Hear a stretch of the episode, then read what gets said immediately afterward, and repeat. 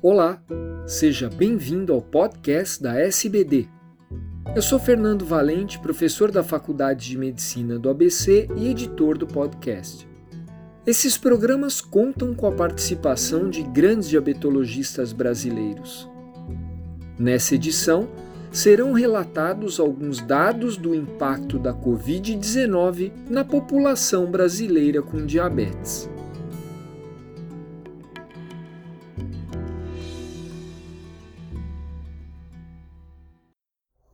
Olá, meu nome é Ronaldo Pineira Wieselberg, sou médico, conselheiro da DJ Diabetes Brasil e membro do Departamento de Educação da Sociedade Brasileira de Diabetes.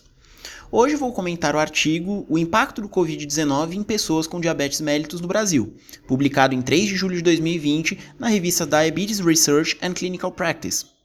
O trabalho foi realizado por um grupo, brasileiro, ao qual pertencem o Dr. Augusto Pimazoni Neto, Dr. Ermelinda Pedrosa, Dra. Denise Franco e o Dr. Mark Baroni, além de mim e outros membros ligados às doenças crônicas não transmissíveis. O estudo teve como objetivo identificar as principais barreiras encontradas pelas pessoas que têm diabetes no Brasil durante a pandemia de Covid-19, que se estende até hoje.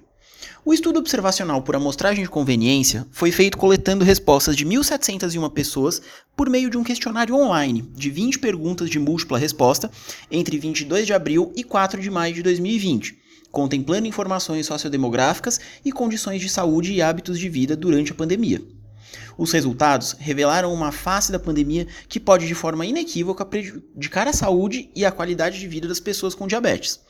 75% dos participantes foram mulheres, 70,78% entre os 18 e os 50 anos.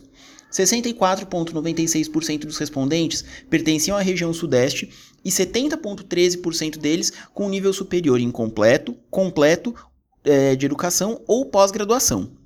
56,55% deles moravam em capitais dos estados, com 28,16% deles recebendo todos os cuidados do Sistema Único de Saúde, SUS. 40,45% desses indivíduos não tinham outras condições de saúde, sendo que as principais outras condições apontadas foram doença cardiovascular, para 39,62% dos avaliados, e condições psíquicas, com 27,81% dos casos. Complicações crônicas do diabetes foram apontadas por 15,7% do público.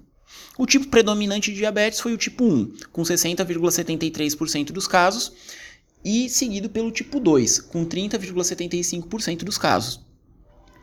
Entre os principais resultados apontados, 95,1% do público reduziu a frequência em sair de casa, sendo que 26,9% destes não deixaram o domicílio desde o início da pandemia.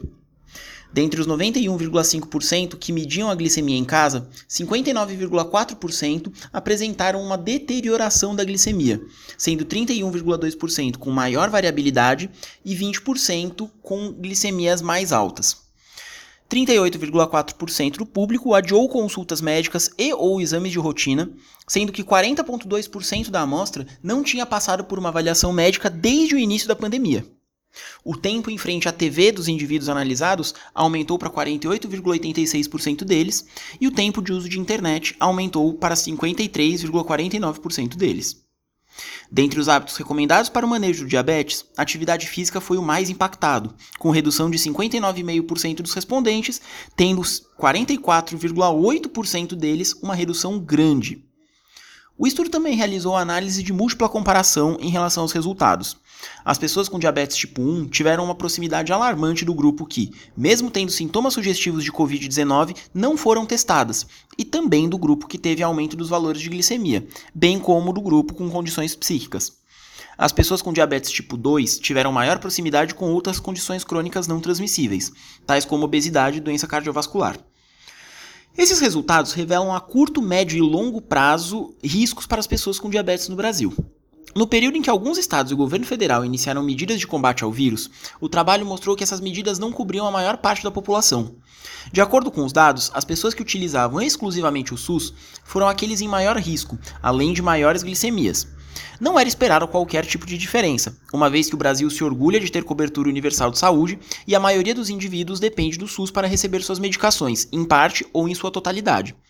Os dados colocam em foco a desigualdade socioeconômica do país, que expõe os indivíduos menos privilegiados aos ambientes menos seguros ao forçá-los, entre outras coisas, a sair de casa para trabalhar ou ter acesso à comida durante a pandemia.